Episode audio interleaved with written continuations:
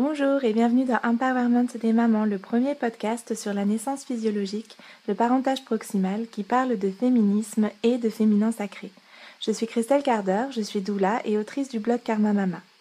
Dans ce podcast, des femmes inspirantes échangent sur leur chemin de maternité et sur leur travail autour des thématiques du maternage proximal, du bien-être et de l'accompagnement des futures et des jeunes mamans.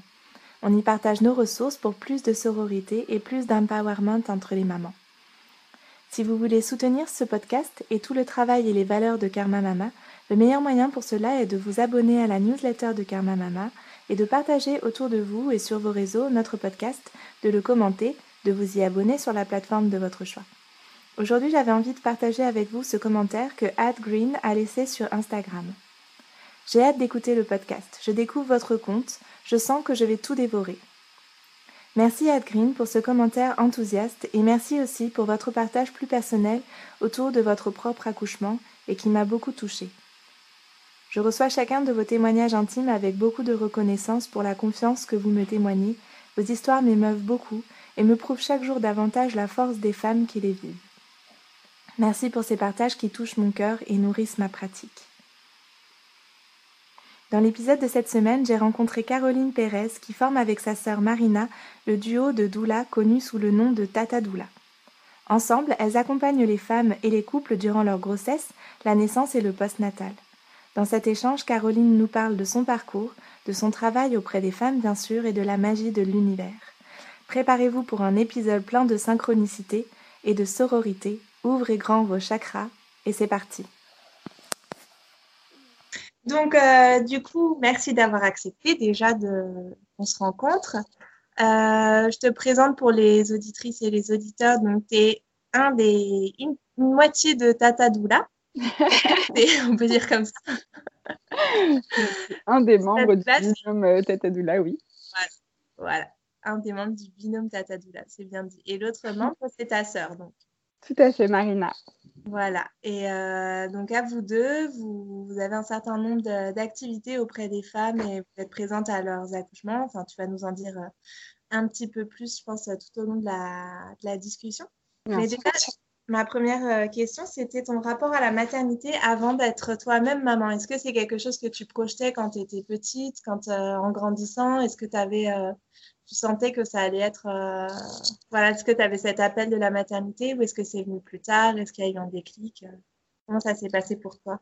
Euh, alors, je pense que je fais partie de ces femmes qui ont été pas mal de déconnectées euh, de leur féminité. J'ai toujours eu des problèmes avec mes lunes, c'était pas régulier, très douloureux. et j'avais pas particulièrement un rapport à. Je fais pas partie de ces femmes qui ont toujours rêvé d'avoir des enfants, de pouponner, euh, d'ailleurs, les enfants, ça m'intéressait pas particulièrement. Euh, quand mes copines elles avaient des enfants, j'y étais pas particulièrement sensible. J'étais pas, je trouvais ça trop mignon les enfants. Enfin, je veux dire, j'avais pas non plus l'effet opposé, c'est-à-dire qu'il y a certaines femmes que ça peut rebuter. Euh, mais j'étais pas particulièrement euh, attirée par les enfants jusqu'à mes 25 ans, je crois, où là, bim, il y a une espèce de truc, tu vois, horloge naturelle qui s'est déclenchée. Et là, j'ai eu très envie d'avoir un enfant. Euh, j'ai essayé d'ailleurs pendant un moment euh, d'avoir euh, un enfant avec la personne avec qui j'étais en couple à l'époque. et j'ai jamais réussi. et je me, suis je me souviens avoir toujours dit à ma maman que je pensais être, être stérile et que je pensais que j'aurais jamais, jamais d'enfant. en tout cas, pas, pas qui sortent, qui viendrait de mon corps, quoi. donc voilà. Et donc, en fait, c'est drôle parce que du coup, juste avant de tomber enceinte, je pensais vraiment à l'adoption. Euh, parce que ça a été un petit peu un, accident, entre guillemets, euh, mon premier enfant. Euh, donc voilà. Donc non, j'avais pas, j'avais pas un très, enfin, j'étais pas une de ces mamans qui veut, enfin, une de ces femmes qui veut absolument être maman. Hmm. Et qu'est-ce qui a été pour toi le déclic Tu penses à 25 ans, tu dis l'hormone biologique, c'est vraiment dans ton corps, tu as senti l'envie de de connaître ça, quoi? j'ai vraiment, j'ai vraiment cette sensation. Alors, euh, alors est-ce que c'était aussi corrélé à un espèce de début d'éveil, euh, euh, de prise de conscience, peut-être? Mais, mais j'ai l'impression, j'ai l'impression qu'il y a beaucoup de femmes aussi où c'est, il y a une espèce de, de truc avec l'âge, quoi, qui se déclenche. mais peut-être que je me trompe. Et du coup, tes grossesses, ta, ta grossesse, donc tu as eu une première, un premier enfant euh, autour de tes. Enfin voilà, il y a quelques temps, je sais pas quel âge. Il y a 4 ans. Maintenant Il y a 4 ans, d'accord. Et, euh, et maintenant, tu es à nouveau jeune maman d'un petit bébé euh, qui est tout récent, là. Mmh, un mois. ah ouais, c'est vraiment tout petit, tout petit. Et euh, comment se sont passées tes, tes grossesses? Donc, à, du coup, avec un cheminement quand même important entre les deux. Euh, S'il y a eu des étapes, euh, enfin, voilà, des, des cheminements à la fois physique et, et mentale. Tu parlais aussi d'une prise de conscience, d'éveil. Mmh, mmh. Ah oui, moi je, moi je pars de très loin. Euh, je pense que j'étais comme beaucoup de femmes dans une espèce de poursuite carriériste et j'ai assez vite euh, réussi. Euh, dans le sens où, où j'avais un petit peu tout ce que la société te dit d'avoir, le grand appartement, la belle voiture, une bonne situation, etc. Et j'ai complètement tout lâché du jour au lendemain après un voyage au Brésil où je me suis dit, mais la vie, c'est pas ça. Et à partir de là, j'ai commencé un espèce de cheminement de découverte de ce qui me rendait vraiment heureuse, etc. Et pendant ce cheminement, donc ça, ça, veut dire un an en sac à dos euh, en Amérique latine avec Marina, avec ma petite sœur justement. Euh, et, euh, et, et, voilà, on a commencé vraiment à se questionner sur, sur plein de choses à l'intérieur et sur plein de choses à l'extérieur. Donc tout ce qui était un peu par rapport à l'écologie, par rapport à la communication, par rapport à notre passé, essayer de comprendre euh, toutes les peurs qui pouvaient, les obscurités qu'on avait aujourd'hui, qui étaient des traits de, notre personnalité, comment les soigner en, essayant d'aller voir ce qui s'était passé dans le passé, ce qui avait déclenché ces peurs, etc. Euh, voilà, on a fait vraiment un cheminement intérieur-extérieur, donc devenir végétarienne, euh, s'alimenter différemment, avoir une, hygiène de vie différente, pas reprendre un travail qui nous plaisait pas, etc. Et, et, là, pendant ce cheminement, j'étais avec quelqu'un et je suis tombée enceinte de lui. Et il a décidé de ne pas faire partie de l'aventure. Euh, et du coup, bah, tu vois, on, est passé d'un moment où on était en espèce de pleine envolée avec, euh, je me souviens, ce mantra qu'on avait en espagnol qui était que todo es perfecto, tout est parfait. Euh, et que du coup, là, d'un coup, bim, tu te retrouves maman, enfin, maman, en tout cas enceinte, mmh. et avec un papa qui te dit qu'il veut pas, qu'il veut pas être là. Et là, c'est la première étape de, de OK, todo es perfecto, ça veut dire qu'il faut aussi accepter que, que parfois ça aille pas euh, comme tu veux la vie. et, en fait, euh, tout est parfait parce que, parce que voilà, effectivement, de, traverser cette grossesse seule et du coup, avec, euh, avec d'avoir toutes les possibilités qui s'offrent à moi, c'est-à-dire c'est moi qui devais choisir comment j'allais accoucher, comment j'allais me connecter à ce bébé pendant la grossesse. Euh, euh, comment ça allait se passer en postpartum, quel, quel type d'éducation euh, j'allais lui donner, est-ce que j'allais la mettre en couche lavable ou pas, la vacciner ou pas? donc voilà, j'étais libre en fait de, tous ces questionnements et en fait cette liberté, elle m'a permis de, faire les choses hyper différemment de ce que la plupart des femmes font aujourd'hui. Et, du coup, ce premier accouchement à peine deux heures, euh, ben, rien n'a été un hasard, quoi. Ça a été le fruit de nombreuses lectures euh, pendant, euh, pendant la grossesse qui m'ont qui, m'ont permis d'avoir une grossesse hyper consciente, qui m'ont permis de réveiller une tonne de choses à l'intérieur de moi et notamment de connexion au pouvoir du féminin. je me souviens que pendant ma grossesse, je, me suis guérie. Il y a beaucoup de femmes qui ont ce qu'on appelle des fractures de fatigue je me suis retrouvée avec ça, une fracture de l'os du pied. C'est des micro, pas des fractures, des micros, je crois qu'ils appellent ça des micro-fissures. je crois que c'est le terme, micro-fissures de, de l'os du pied. Donc, c'est quelque chose d'assez horrible. C'est une douleur. Tu as envie qu'on te coupe le pied. Et je me suis retrouvée à 7 h du matin euh, euh, dans une salle d'hôpital toute seule. Euh, euh, parce que, parce que j'étais enceinte de 7 mois et que personne ne voulait toucher une femme enceinte de 7 mois qui voulait, qui savait pas quoi faire de moi. Et, euh, et, là, je me, je me, suis mise à utiliser le Reiki qu'on avait appris pendant le, pendant le voyage en Amérique latine et, le chant que je pratiquais depuis le début de la grossesse. Et, et je me suis guérie toute seule euh, de ces micro-fissures. Et il y a plein de choses comme ça pendant la grossesse, euh, pendant l'accouchement, qui se sont réveillées et qui m'ont fait me dire, OK, il y a une espèce de puissance endormie euh, chez toutes les femmes. J'avais ce pressentiment qu'on avait plein de pouvoir, qu'il y avait un espèce d'instinct qui s'était réveillée avec ma sœur, on n'arrêtait pas de faire de la télépathie, des rêves de dingue. Et, et, du coup, on s'est dit, OK, il y a, vraiment un truc avec, euh, avec la grossesse, il y a un truc qui se réveille. J'avais l'impression de pouvoir tout guérir. J'ai l'impression que l'univers aussi m'envoyait tout plein de, euh, tout plein de possibilités. Enfin, possibilité ouais, de guérir les, rapports avec ma mère, euh, les rapports avec ma, mes grands-mères, avec, euh, avec la famille, avec la parentalité. Enfin, voilà, plein d'opportunités comme ça. Et c'est de ça qui est né aussi cette en, envie d'accompagner. Et, et, du coup, il, entre les deux grossesses, puisque c'était ta question, il y a eu tout le chemin de devenir doula et du coup de commencer à accompagner des femmes, euh, de commencer à faire des cercles de femmes, de faire des soins rebozo, etc. Et, du coup, bah, j'ai vécu une deuxième de grossesse, évidemment, hyper différemment. Déjà parce qu'il y avait le papa avec moi, hein, et un merveilleux papa. et, euh, et d'autre part, bah, parce qu'il y avait aussi euh, tout ce cheminement du potentiel de la femme et, et d'avoir vu toutes ces merveilleuses femmes à travers les cercles de femmes, etc. Et ça m'a beaucoup, euh, beaucoup aidé pour, pour ce deuxième accouchement parce que j'étais forte de toutes les femmes que j'avais rencontré entre temps et, et, et de, de, ce que voilà de ce que de ce qu'elle m'avait euh, je m'étais imprégnée d'elle et, et, ça a beaucoup changé du coup ma deuxième grossesse et, euh, et mon deuxième accouchement mmh, c'est trop beau tout ce que tu racontes du coup euh, pour refaire un petit peu les étapes quand tu es tombée enceinte tu étais au Brésil et tu es rentrée en France non j'étais enceinte euh, non je suis, je, je suis tombée enceinte vraiment juste en rentrant du voyage D'accord, ok. On était euh, en voyage à vélo avec ma petite sœur et euh, on a dû arrêter le voyage. Mon vélo s'est cassé pendant le voyage d'ailleurs. Moi, j'en pouvais plus de fatigue. Je disais à Marina, je sais pas, je crois que j'ai un problème de santé parce que j'arrive plus à respirer sur le vélo depuis une semaine. je lui dis, je crois qu'il faut que je rentre à Paris faire un check-up parce qu'il y a un truc qui va pas. Et mon vélo s'est cassé. Et en fait, quand il s'est cassé, bah, j'ai commencé à avoir des nausées le matin, etc. Et puis j'en ai parlé avec ma maman. Elle m'a dit, mais ma fille était enceinte. Je me souviens de lui avoir dit n'importe quoi. et, euh, et, en fait, j'étais bien enceinte. Et du coup, bah voilà, encore une fois, tu vois, l'univers qui fait bien les choses. Mon vélo qui, pète, on ne comprend même pas comment c'est possible qu'il qu se soit cassé à ce point euh, dans une montée. Et bah voilà, j'étais juste, euh, juste enceinte et il a fallu que je m'arrête. Et, voilà.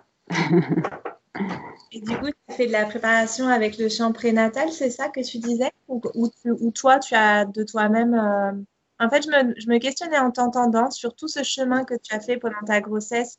Et j'entends qu'il y a eu tout un chemin au Brésil avant. Mais du coup, toi-même, tu t'es, étais accompagnée par des, je sais pas, des gens, des femmes, euh, des professionnels, ou tu as fait les choses très instinctivement avec euh, ton entourage? Comment ça s'est passé, tout, justement, toutes ces transformations-là dont tu parles? Est-ce que tu as eu le sentiment que c'était ta propre connexion intérieure et que du coup, tu avais, par exemple, le chant dont tu parles, est-ce que quelqu'un te l'a partagé ou est-ce qu'il venait de toi? Mmh. tu, Comment tout ça s'est passé? Alors euh, oui, effectivement, euh, moi je me suis retrouvée vachement seule en fait. Donc j'étais seule euh, chez mes parents, parce que du coup je suis retournée vivre chez mes parents. Et, et en fait de passer, moi j'adore la forêt, du coup je passais beaucoup de temps dans la forêt à marcher, etc. Et les arbres ils répondaient un peu à toutes mes questions. et il y a eu donc il y a eu ce rapprochement avec la nature, le fait d'être beaucoup seule et du coup de passer beaucoup de temps avec moi-même et d'avoir beaucoup le temps de m'introspecter.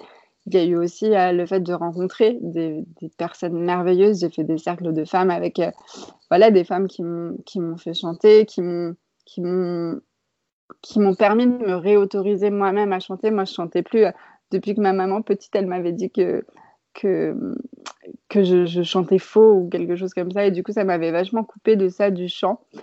Euh, et, euh, et, voilà, donc, euh, donc non, j'ai pas fait particulièrement de chant prénatal. J'ai fait quelques cercles de femmes. Et en fait, j'ai eu la, chance de rencontrer que quelques femmes, mais des femmes qui étaient vraiment. Euh, puis, enfin, qui avaient vraiment des, des, dans leur plein potentiel de, de puissance de femmes et, et qui, qui m'ont permis de vite euh, comprendre certaines choses. Après, j'ai beaucoup lu, j'ai énormément lu. Mmh.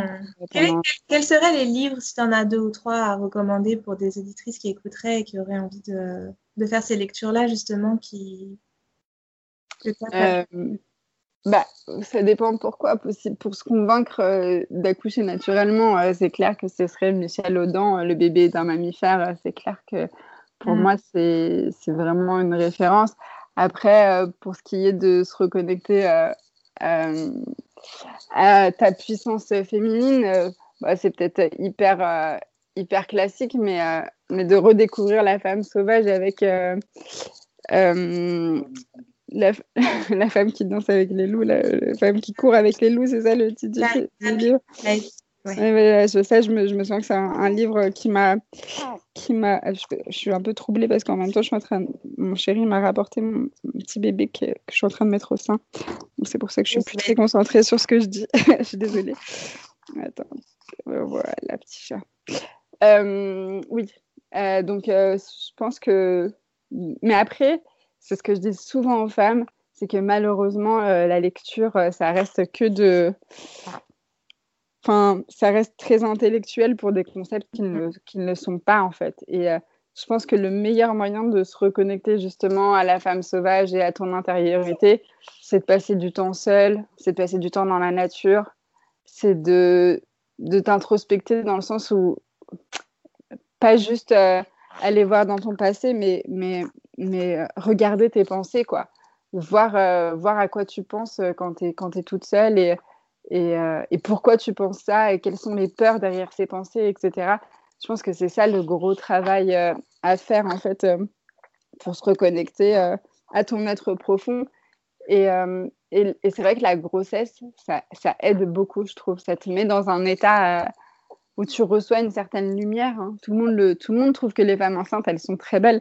C'est pas, pas par hasard. On devient une espèce de pont entre le ciel et la terre. On est en train de recevoir une énergie qui est, qui est l'énergie qui crée la vie, quoi. Donc, euh, c'est juste, euh, c'est juste une pure lumière et il faut se servir en fait de cette lumière-là pendant, pendant la grossesse pour, euh, bah, bah, pour illuminer justement toutes ces obscurités et, et pour, je pense que on, a, on reçoit beaucoup d'aide en fait pendant, pendant la grossesse parce que, parce que je pense que ton bébé t'aide déjà que l'âme, l'âme pour ceux qui y croient, l'âme qui, qui s'incarne en toi, bah, ne s'incarne pas en toi par hasard, quoi.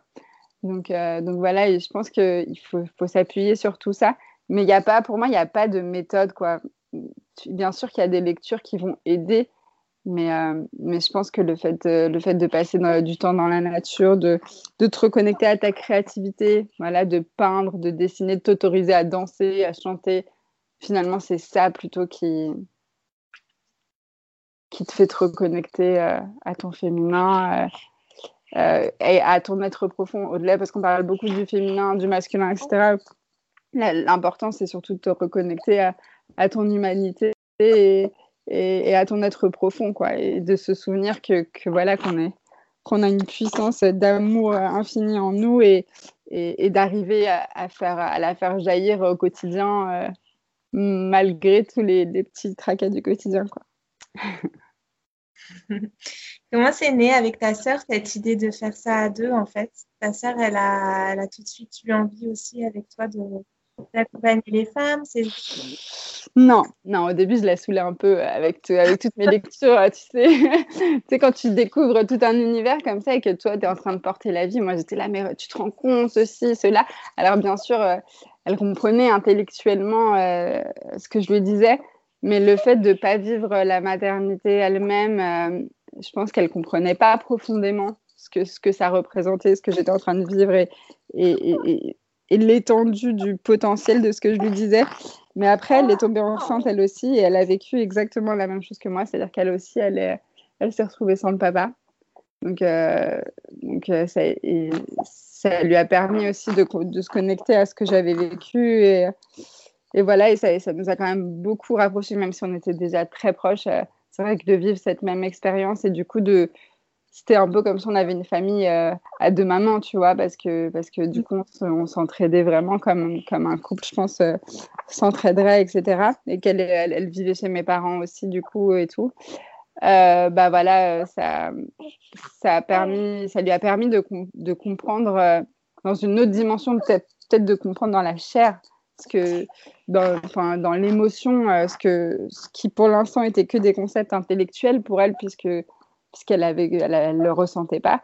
Et, euh, et, du coup, là, elle a commencé vraiment euh, à plus s'intéresser profondément, à lire elle aussi sur le sujet, etc. et quand après avoir accouché, ouais, je me souviens très bien qu'on se questionnait sur est-ce qu'on doit devenir doula ou pas. Et un jour, on va dans un cercle de femmes et il y a une femme qui nous dit Ah, j'ai reçu un message pendant la méditation pour vous. Alors, je sais que ça va vous paraître très étrange parce que je ne sais pas trop de quoi parle le message. Mais en, gros, il disait qu'il fallait que vous soyez des poulas. Alors, on la regarde comme ça, on lui dit Tu veux dire des doulas? Ah oui, peut-être que c'était ça le mot que j'ai reçu, doula.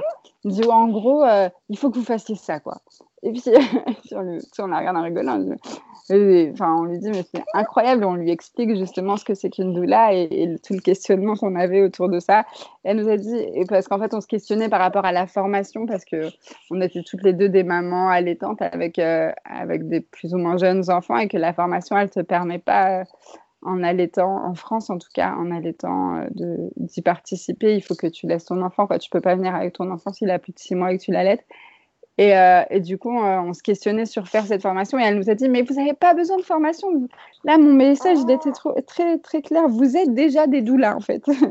et, euh, et, du coup, ça nous a donné une espèce de confiance en nous parce que c'est vrai qu'on avait déjà énormément de connaissances, que, qu'on les partageait déjà énormément avec les femmes qui étaient autour de nous. et je dirais pas qu'on les accompagnait, mais en tout cas, on était dans un espèce de truc de conseil très régulier, etc. Et on s'est dit, mais en fait, c'est vrai, quoi. Genre, finalement, euh, on a besoin de, se former à certaines choses et de, continuer à apprendre certaines choses, mais c'est pas très grave si on fait pas cette formation-là, puisqu'il y a des formations, il y en a d'autres. Et, à l'étranger, notamment, ils proposaient des formations plus courtes et, différentes, etc. Et du coup, voilà, on, on est parti en Espagne, au Portugal. Euh, enfin, voilà, on a, on a pas mal bougé. On, on s'est pas mal formé avec plein de gens différents. Et, et, avec une espèce de dimension spirituelle aussi très forte parce qu'au Portugal et, et, en Espagne, il y, a une vraie dimension euh, spirituelle euh, forte dans, dans, les accompagnements euh, de doula et, et voilà, c'est comme ça que c'est arrivé. Je trouve ça très chouette ce que tu dis autour de cette espèce de glissement entre le moment où on sent qu'on a envie de faire quelque chose, que quelque part on est déjà en train de le faire, mais qu'on s'autorise pas à l'assumer pleinement en fait, ou à l'incarner mmh. complètement en tout cas. Et euh, j'ai l'impression que pour beaucoup de femmes qui prennent ces chemins-là, euh, ça se passe un peu comme ça, c'est-à-dire qu'en fait, on est déjà en train de le faire, mais on n'a pas encore complètement intégré cette parcelle de notre identité. Oui. Parfois, on a besoin qu'en fait, ce soit validé par l'extérieur et parfois, certaines formations, elles servent surtout à ça, en fait, j'ai l'impression. Parce qu'on a déjà accumulé tout un tas de connaissances et d'expériences, finalement, mais on a besoin d'une validation extérieure qui nous dise, euh, OK, tu peux faire ça. Alors, c'est exactement ça.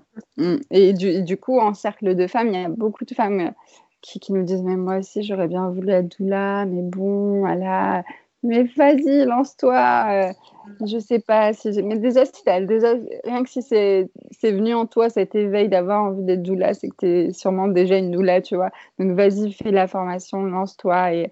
Parce que je comprends, par contre, je comprends tout à fait que, qu'il y ait autant de femmes qui se sentent le besoin de faire la formation, qui a l'air vraiment géniale, euh, la formation que fait euh, les doulas de France. parce que j'ai du coup, on a plein d'amis doulas qui, qui l'ont faite et, et ça a l'air d'être vraiment une chouette expérience. Euh, il se trouvait que nous, ça ne matchait pas avec euh, nos emplois du temps et, avec notre situation, on va dire plutôt. Euh, et que, et que c'est vrai que nous, on parle espagnol et portugais, anglais, et du coup, on, a, on en a profité pour faire des choses à l'étranger parce que, parce que voilà, ça nous a permis de, de côtoyer un autre univers, etc. Et euh, on est contente de l'avoir fait comme ça. Mais même en cercle de femmes, combien de femmes J'avais des, femmes qui venaient, euh, elles faisaient une heure et demie, deux heures de route pour venir à nos cercles de femmes, euh, etc. Et je leur disais, mais faites vos propres cercles de femmes, les filles. Genre, j'ai pas plus de talent, de, tu vois, que toi pour, pour faire parler les femmes. Tu vas y arriver. Genre, tu es venu à une dizaine de cercles, tu, tu vois comment ça fonctionne. Fais-le. Et et après, vont les aider à faire leur premier cercle. Et puis après, elles ne nous demandent plus parce qu'elles comprennent qu'elles sont tout à fait capables de faire leur propre cercle de femmes. Donc effectivement, il y a, je pense que chez les femmes et, souvent chez, chez les jeunes ou chez les femmes qui sont mamans et mamans entre guillemets au foyer et, euh, qui du coup ont perdu un petit peu cette confiance euh, en leur potentiel, euh, on essaye de les aider aussi à, à réveiller ça et à reprendre confiance en elles. Et justement, vous transmettez le rebozo aussi, euh, ta sœur et toi. Mhm. Euh, comment c'est venu à toi cette pratique? Est-ce que tu peux euh, déjà expliquer ce que c'est peut-être le rebozo pour les auditrices ou auditeurs qui ne connaîtraient pas ce, soin ou cette cérémonie? Je ne sais pas, tu vas nous dire comment toi tu, tu fais ça ouais, nous on, aime bien euh, utiliser le terme de rituel parce que c'est vraiment euh, un soin qui est très ritualisé. alors comment c'est venu à nous? Bon, On en a entendu parler, je sais pas, sur Internet ou quelque chose comme ça. Donc on a fait une formation. mais il faut savoir que, que, que nous, on a vraiment intériorisé euh, ce soin, on s'est vraiment approprié ce soin en fait, euh, dans le sens où, où je pense qu'on a, on donné une dimension spirituelle à, ce soin. En fait, il y a beaucoup de gens qui, qui critiquent, euh, qui critiquent le rebozo en disant c'était pas, c'est pas vraiment un soin ancestral mexicain, je sais pas quoi. Enfin bref, c'est pas très, très important, mais en fait, c'est comme ce qu'on voit, c'est que ce truc du, serrage et de prendre soin de la femme en postpartum, c'est quelque chose qui existe dans le monde entier, dans presque toutes les cultures. Euh, que tu peux expliquer euh, juste ce que c'est déjà ah oui, pardon, mais c'est vrai, j'en parle un peu comme ça. Alors, moi, j'aime bien dire que pour moi, c'est vraiment euh, mettre dans la matière ce que représente la sororité, tu vois pour moi, là, c'est la sororité euh, mise, dans la matière et dans le concret, tu vois, parce que les cercles de femmes, ça reste encore euh, un petit peu, euh, tu vois, de, l'ordre de la pensée et de la parole. Et là, on vient avec le toucher et avec cette écharpe de serrage apporter la sororité. Alors, donc, c'est un soin qu'on fait à plusieurs étapes de la vie d'une femme. Donc, c'est un soin qui est fait par les femmes pour les femmes, qui est fait avec ce châle qu'on appelle le rebozo. Euh, donc la première partie du soin, elle consiste en, un massage euh, à quatre mains qui est, qui faite autour d'une intention. En fait, tout le soin est fait autour d'une intention. C'est-à-dire que la femme, quand elle arrive, elle pose une intention. Donc c'est un soin qui vient euh, te libérer de quelque chose pour ouvrir une nouvelle étape de ta vie. Donc l'intention, elle est toujours sur cette idée de libérer quelque chose dans ta, dans ta vie ou laisser une étape de ta vie pour en ouvrir une autre. Euh, et donc, il y a ce massage à quatre mains.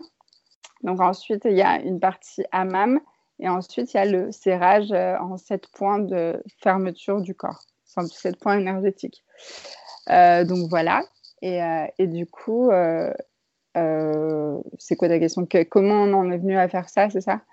Oui, j'avais aussi envie de savoir comment tu comment vous en étiez venu à faire ça? Et euh, en fait je sais plus. Toi aussi, si, euh, si, si c'était voilà ça y est j'ai retrouvé le fil. Ce qui m'y avait amené c'était aussi ce que tu disais dans le fait de d'accompagner les femmes dans la création de leur cercle. Et puis euh, du coup ça me faisait rebondir sur le fait que vous transmettiez aussi le rebozo et que mm. à la fois vous donnez ce rituel à la fois vous le transmettez. Et j'ai l'impression que ça fait vraiment partie dans tout ce que tu me racontes de aussi ta vision justement de la sororité et de l'accompagnement qui est aussi accompagner la femme dans l'état qu'elle vit, mais lui permettre de le retransmettre après en fait. Oui, exactement. En fait, moi, il y avait un truc qui me gênait profondément dans, dans, tout ce que je voyais autour du féminin sacré, c'est que c'était tout le temps très très cher euh, et qu'il y avait toujours un espèce de positionnement où moi je sais, moi j'ai compris, et, presque de gourou, tu vois, genre. Euh, ah ouais, elle, elle fait des cercles de femmes, elle est géniale, elle a tout compris. Tu vois ce que je veux dire? Alors qu'en fait, euh, si, si t'aides, si tu donnes euh, les, enfin, je sais pas, si tu donnes, redonnes confiance aux femmes et que tu leur donnes quelques clés, finalement, on est toutes euh, capables de se, on a toutes ça en nous. Il n'y a pas des certaines qui sont élues et qui ont ça en elles et d'autres qui n'ont pas. On l'a toutes. Et du coup, euh, nous, on s'est dit, on peut pas faire des soirées bozo à toute la France. Euh, et, pourtant, ça nous semble être tellement important. Ces femmes qui viennent t'aider, te soutenir physiquement, genre en te touchant, en t'apportant leur énergie et leur amour euh, dans cette étape difficile de ta vie, c'est de ça que les femmes elles ont besoin et c'est de ça dont le monde a besoin. C'est-à-dire pas juste de parler du concept de l'amour, du concept du féminin sacré, du concept de la sororité. On fait que parler, parler, parler. Et à un moment, il faut, il faut le faire, quoi. Et pour moi, ça, c'est le faire. C'est-à-dire, c'est faire la sororité, c'est faire le féminin sacré dans le sens où tu te reconnectes à ton instinct, tu te reconnectes à toute la puissance d'amour que tu as à l'intérieur de toi pour l'apporter à cette femme qui est dans une période difficile euh, qui vient te demander de l'aide. C'est aussi réapprendre à demander de l'aide, réapprendre à s'aider les unes les autres. Et, ça, on ne pouvait pas le faire que toutes les deux. Il faut qu'il y ait plein de femmes qui le fassent. Donc voilà, on a essayé d'une part de le faire pas trop cher euh, et le soin et les transmissions euh, bah, pour que justement ça puisse fleurir et, voilà et, s'aimer un peu partout. Et, aussi parce que ça nous semblait, si on veut que le monde y change rapidement, être un point hyper important et c'est tellement libérateur. Enfin, les femmes qui font les transmissions avec nous, du coup, on passe deux jours entre femmes. c'est des week-ends où on fait des cercles de femmes, où on parle beaucoup de plein de, problématiques euh, que les femmes vivent, traversent, etc. Et, euh, c'est puissant. Enfin, les femmes, à la fin, si on faisait une photo des femmes euh, avant le week-end et après le week-end, je pense que je pense qu'on vendrait, on vendrait des, soins, des week-ends rebozo à toutes les femmes qui veulent rajeunir et, euh, se, reconnecter à elles-mêmes parce que c'est juste incroyable ce qui se passe pendant ces week-ends. Autant pour nous, euh, en, tant que, femmes qui transmettons ce soin, que pour les femmes qui le vivent.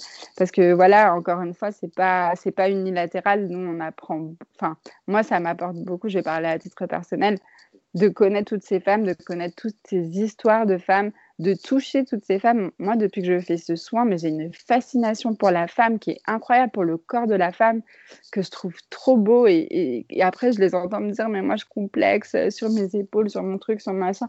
Mais, t'es belle, t'es belle, t'es belle. Et, voilà, et je crois que, que réapprendre aussi entre femmes à se dire, t'es belle, à se dire t'es génial et, à le penser sincèrement et à pas être jalouse les unes des autres et, et pas être dans cette truc de rivalité constante. Euh, ça passe par ce genre de week-end, ça passe par ce genre de soins, euh, ça passe par les cercles de femmes. On a besoin de ça pour, euh, pour créer un nouvel égrégore en fait où, où on s'aime à la fois nous-mêmes et les unes les autres. Et, c'est le monde, si on veut qu'il change, on a tellement besoin de ça, de, de s'aimer les unes les autres et de s'entraider et de s'élever les unes les autres. Voilà, donc c'est aussi parce qu'on a cette conviction intime qu'on fait tout ça. Hmm.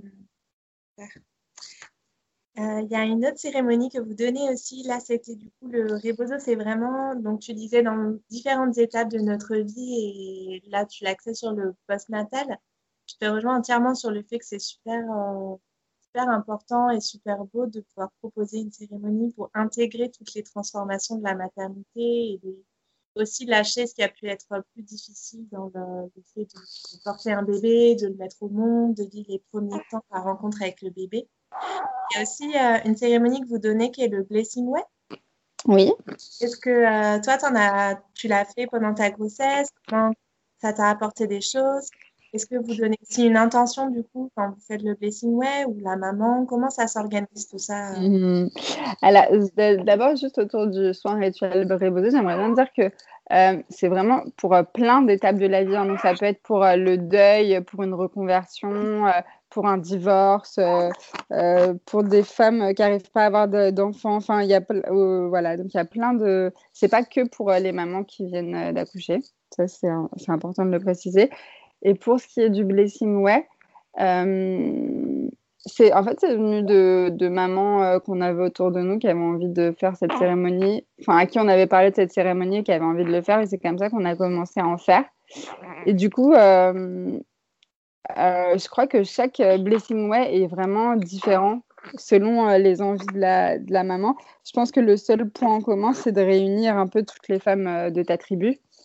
Euh, et, de, célébrer euh, la maternité, le féminin.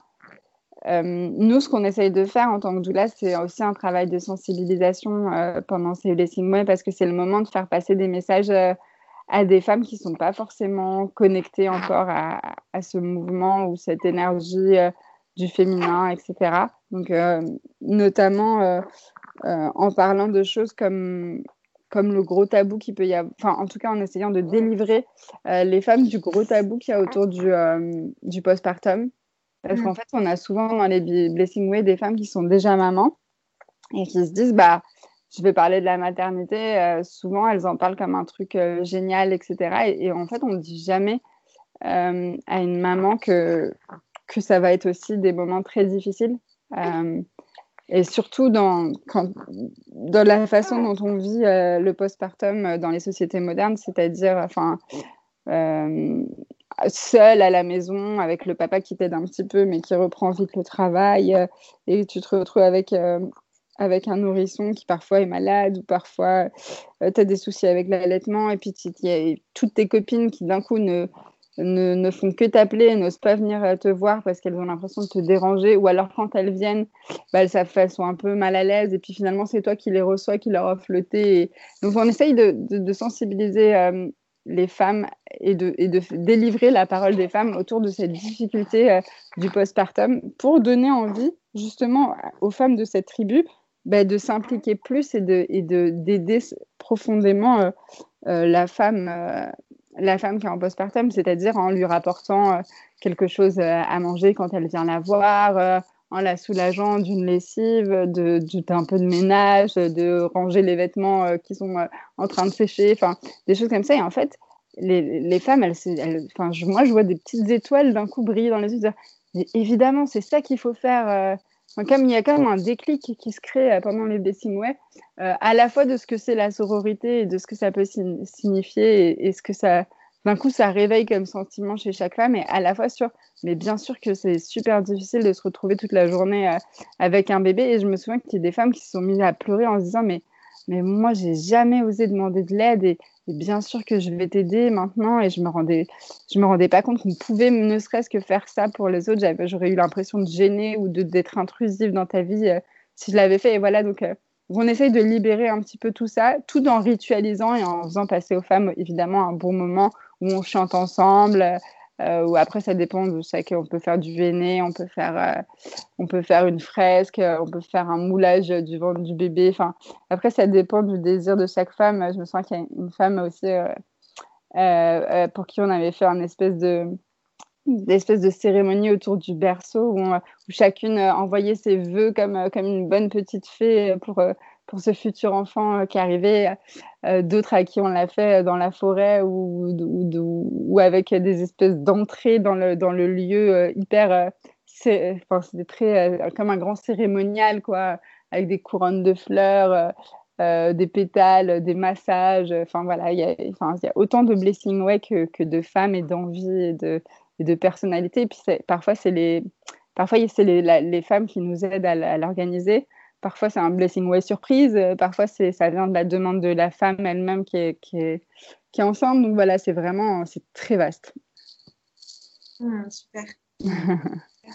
ouais, je, suis vachement touchée parce que tu racontes autour du postpartum et du fait que, que les femmes, en fait, euh, osent pas en fait, euh, ouais, je trouve que tu mets des bons mots dessus, c'est-à-dire que c'est comme si, en fait, euh, une fois qu'on a vécu ça, on sait comment ça se passe, mais on trouve pas forcément le bon positionnement, et en plus, on n'en parle pas forcément euh, avec réalisme.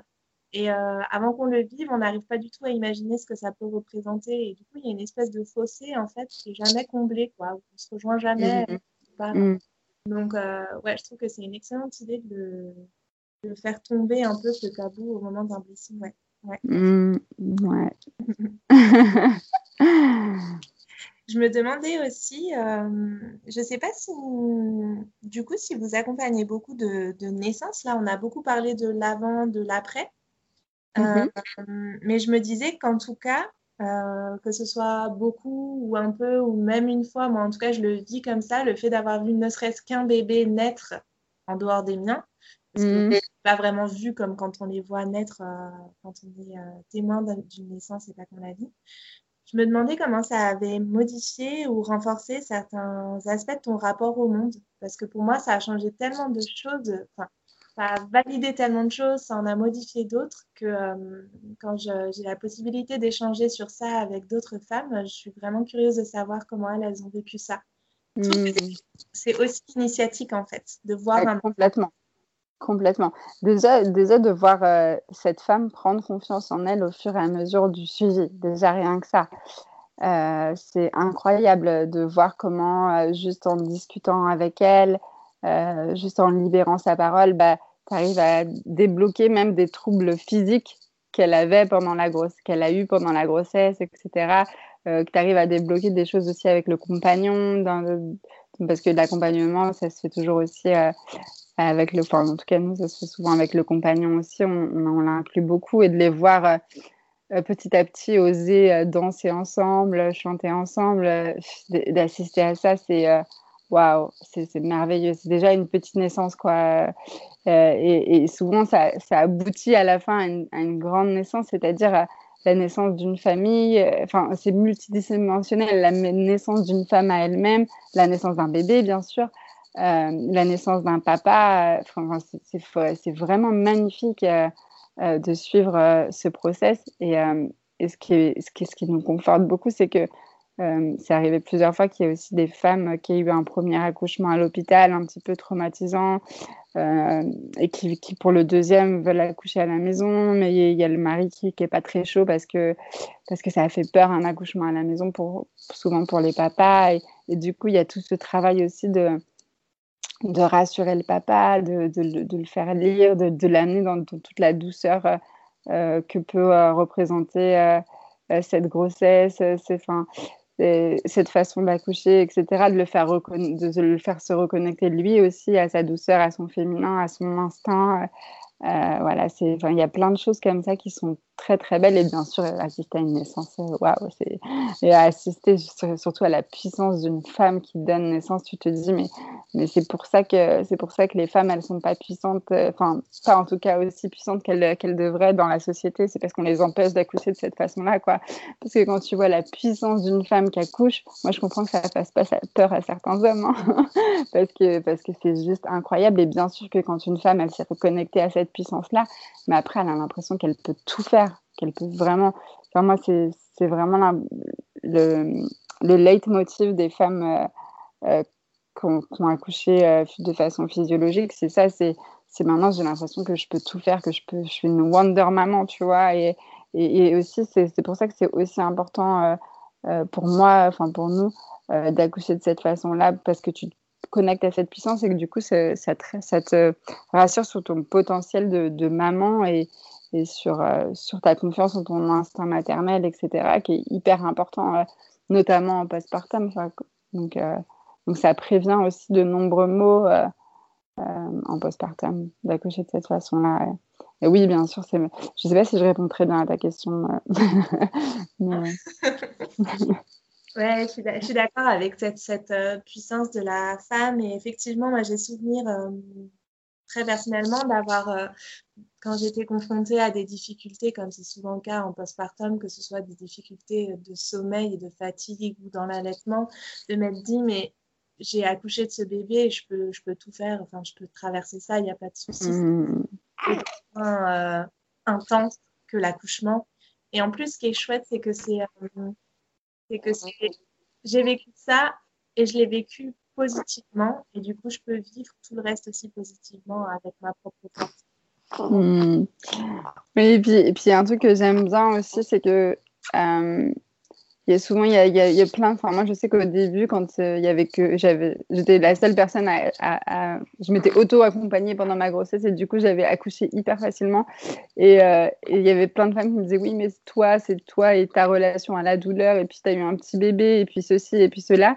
Et qu'après, tu commences à accompagner des femmes et que tu leur expliques comment toi, tu as fait et, ce que tu penses que quelles sont les conditions pour que ça se passe bien et que ça fonctionne pour les autres aussi et que tu te rends compte que ça fonctionne pour les autres et que tu te dis en fait c'est pas juste moi qui ai eu trop de chance d'accoucher facilement c'est juste que toutes les femmes on est capable d'accoucher facilement et qu'on a juste euh, plein de blocages euh, tu vois avant à faire sauter et plein de, de et quelques conditions à mettre en place euh, pour que ça se passe bien et après ça se passe bien. Donc, euh, euh, donc voilà, donc c'est ça, ça aussi c'est merveilleux parce que instinctivement j'avais l'impression que ça pouvait se passer bien pour toutes les femmes.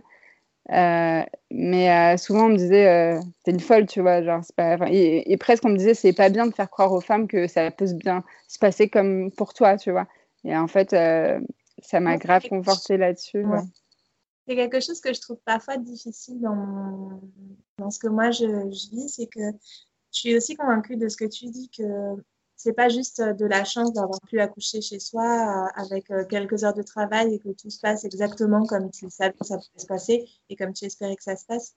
Et quand tu as des personnes en face de toi qui ont été confrontées à des difficultés durant leur accouchement, je trouve que c'est difficile de remettre aussi en question en fait la façon dont elles se sont connectées pendant leur grossesse, dont elles, ont, euh, elles se sont informées. Enfin, tu vois, c'est pas non plus le chemin de chacune, en fait. Et euh, penser à posteriori, je trouve ça difficile parfois de, de montrer qu'en fait, si, ça aurait pu être autrement si elles avaient pris un chemin différent. Mmh, oui, c'est vrai que c'est très délicat et, ça m'est déjà arrivé en en, parlant avec des femmes qu'elles se vexent comme si, comme si presque je leur avais dit tu n'as pas fait de la bonne façon, mais c'est pas c'est pas du tout ça en fait. C'est juste que qu'elles n'ont pas qu'elles ont pas les informations et que et qu'elles n'ont pas fait un certain travail et c'est absolument pas de leur faute entre guillemets. Je veux dire, c'est enfin c'est chacune, enfin pour moi c'est tout est parfait. Tu vois ce qu'elles ont vécu, c'était parfait pour ce que ce qu'elles avaient besoin d'apprendre et de vivre et puis et puis là, il y a des nouvelles informations qui viennent à elle et c'est à elle euh, aussi de décider d'en prendre en compte ou de ne pas le prendre en compte. Quoi. Euh, et, je respecte tout à fait euh, celles qui, malgré tous les articles qu'elles ont relus, accoucheront à l'hôpital quand même. voilà, je veux dire, c'est pas, pas, pas du jugement, c'est juste que moi, j'ai ce sentiment profond que c'est pas, euh, on n'est pas quelques privilégiés à réussir à pouvoir accoucher comme ça, c'est que toutes les femmes peuvent accoucher comme ça. Alors après, oui, il y a un travail à faire, il y a euh, un travail sur soi à faire et un travail de compréhension de la physiologie du corps euh, pour être dans les bonnes conditions le jour J pour accoucher, ça c'est sûr. Mais ce que je veux dire, c'est que moi j'ai l'intime conviction qu'une fois que tu as fait ces deux choses-là, ça se passe bien. Ça se passe bien parce que parce que c'est un processus où quand tu as levé la peur, euh, bah, bah, bah ça se passe bien, tout simplement. Et, pour moi, la grossesse, c'est pareil, quoi. Genre, euh, quand, euh, et c'est pour ça que nous, on n'est pas trop pour toute cette médicalisation et toutes ces, ces, échographies, ces tests de, de, de, de grossesse, etc. Parce que, enfin, tous les, toutes les tests urinaires, machin, truc qu'on fait, parce que, je sais pas, il y a un espèce de truc où ta grossesse, tu la vis comme une pathologie, alors que alors que, que si tu n'es pas euh, en train de tout le temps penser à, tout ce qui pourrait mal se passer et qu'au contraire, euh, tu profites de cette énergie qui te traverse, bah, ça se passe bien. Euh, pour moi, tout ce qui se concrétise dans la matière, c'est le fruit de, nos pensées, de nos peurs, quoi. Tout ce qui, qui, de nos émotions, tout ce qui vient dans le physique.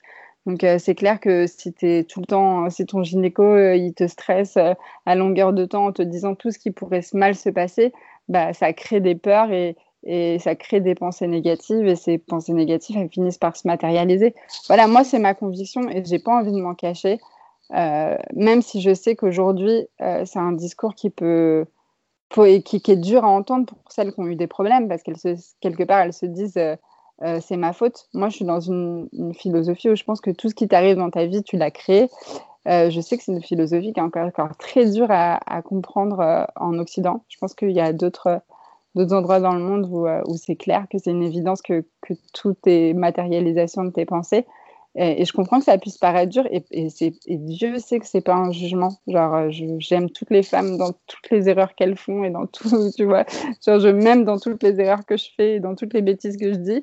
Euh, pour moi, il n'y a, a, pas de souci là-dessus, mais, mais je pense que, que, voilà, que se responsabiliser aussi de ce qui t'arrive pour essayer de comprendre pourquoi ça t'arrive et du coup de de faire en sorte que ça n'arrive plus, euh, c'est important. Et tant qu'on ne voudra pas admettre ça, que, que la vie est de qu'on crée notre réalité et que tout est une projection de ce que nous sommes euh, autour de nous, bah, je pense qu'on n'arrivera pas à, changer profondément euh, le monde aussi. Donc, donc voilà, donc moi c'est quelque chose que je dis, ça fait son cheminement ou ça le fait pas. Si ça heurte, bah, parfois on a peut-être besoin aussi d'être heurté, tu vois. Euh, la vie, c'est pas que la douceur, euh, le rose, euh, tout blanc, tu vois. donc voilà, donc tant pis si parfois mon discours il peut, il peut réveiller certaines choses. Je pense qu'il y a certaines choses qui ont besoin de toute façon d'être d'être réveillées. Un mal de tête, c'est pas juste un mal de tête. Une poussée d'acné, c'est pas juste une poussée d'acné. De l'arthrose, c'est pas juste de l'arthrose. Tout ça, il y a toutes ces, enfin, des brûlures d'estomac. Tout ça, il y a des raisons. il y a des raisons émotionnelles, psychologiques et, et voilà, et si, arrives, si tu te fais tout le temps voler, c'est pas un hasard. Euh, si, si tu tombes que sur des mecs qui te traitent mal, c'est pas un hasard non plus. Et voilà, je sais que c'est très difficile euh, à entendre et que ça peut être très dur euh, à entendre. Et, voilà, je, l'entends, mais, mais, je pense que je pense que celles qui ont compris ça, il faut qu'elles le disent et il faut qu'on faut partager aussi ça, même si ça peut paraître dur. Ouais. Est-ce que tu as la sensation, enfin, je connais déjà la réponse du coup, puisque c'est un peu tout ce que tu disais tout au long de, notre échange, mais euh, plus précisément, je me demandais si tu pouvais pointer du doigt ou vraiment mettre en lumière les différentes euh, sphères de ta vie où la maternité et ton activité de doula ont aussi modifié des choses. Au sens où euh, de plus en plus, je me rends compte que souvent, en fait, quand on devient mère, il y a non seulement notre vie personnelle et familiale qui est bouleversée forcément, mais ça vient aussi impacter d'autres sphères de notre vie. Et c'est comme si cette, euh, puissance qu'on a ressentie pendant la naissance et dans le fait de devenir mère venait aussi euh, éclabousser en fait un peu euh, d'autres sphères de notre vie et modifier des choses, prendre des actions différentes. Mmh. Je comprends très bien ce que tu veux dire. je crois qu'une des choses que ça a le plus réveillé en moi, c'est la confiance. Euh, la confiance en moi, la confiance en l'autre et la confiance en l'univers. Et, euh, et, du coup, ce que ça a modifié dans ma vie, c'est que plutôt que, euh, que d'avoir des a priori sur les autres ou sur des situations, j'essaye de toujours être dans la confiance et dans une espèce de douceur aussi. que moi, pour moi, la grossesse, enfin, le fait de devenir maman, ça a réveillé beaucoup de douceur, en fait. Et, et du coup, j'essaye de, de l'appliquer euh, à tout le monde, pas juste, euh, pas juste à mes enfants. Et donc voilà, donc ça passe par la confiance euh, en ton compagnon et, et pas projeter les peurs, de, les peurs que tu peux avoir de ce qu'il va faire ou pas faire, ce qu'il va dire ou pas dire. La confiance en ta maman et pas avoir peur de, de, qu'elle soit tout le temps en train de te faire des reproches. La confiance en tes amis, la confiance, voilà, genre même la confiance en inconnu, voilà, et, toujours toujours aborder les gens avec cette confiance et euh, avec cette douceur. Euh, parce que je pense que quand tu projettes cette confiance et cette douceur euh, autour de toi, bah, ça change vraiment tes relations avec les autres et ça change ce que, ce que tu vis en fait. C'est pour ça que je parle beaucoup de créer sa propre réalité parce que si quand tu rencontres quelqu'un, tu te dis tiens, il est comme ci, il est comme ça, il va, il va, il va vouloir ça de moi ou il attend ça de moi ou qu'est-ce que je peux tirer de lui, euh, plutôt que de donner de la confiance et de te dire tiens, lui il arrive sur mon chemin, ou elle, et, c'est sûrement qu'il y a une bonne raison, ou tiens, elle, elle me fait ça, ou elle me dit ça, peut-être qu'il y a un message à comprendre derrière, ou enfin voilà, genre euh, essayer de vivre euh, dans cette espèce de confiance, tout comme j'ai eu confiance en mon corps, et tout comme j'ai eu confiance en la vie et en, et en ce processus, ben, j'essaie d'avoir confiance dans ce qui m'arrive et dans l'autre, et, et, je pense que c'est important de projeter de la confiance dans ce monde. Super. Ah, ça, me, ça me rend toute chose. je vais te poser la dernière petite question que je pose à toutes mes invitées qui sont quasi toutes mamans. Euh, je crois qu'il n'y en a qu'une seule qui n'était pas maman. Euh, où il y a aussi, je trouve, beaucoup de tabous, ou en tout cas beaucoup d'attentes qui ne sont pas très réalistes et qui ne correspondent pas à ce que vivent réellement les, mamans et, les partenaires. Euh, je voulais savoir, et là, avec un petit bébé devant moi, j'imagine fortement comment se passent tes nuits.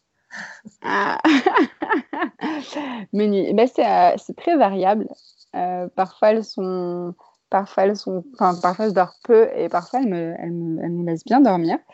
mais c'est vrai que c'est bah, vrai qu'avec un enfant, bah voilà, les nuits elles sont saccadées, et puis il faut faire la tétée, et puis parfois elle a des, petits problèmes de digestion, etc.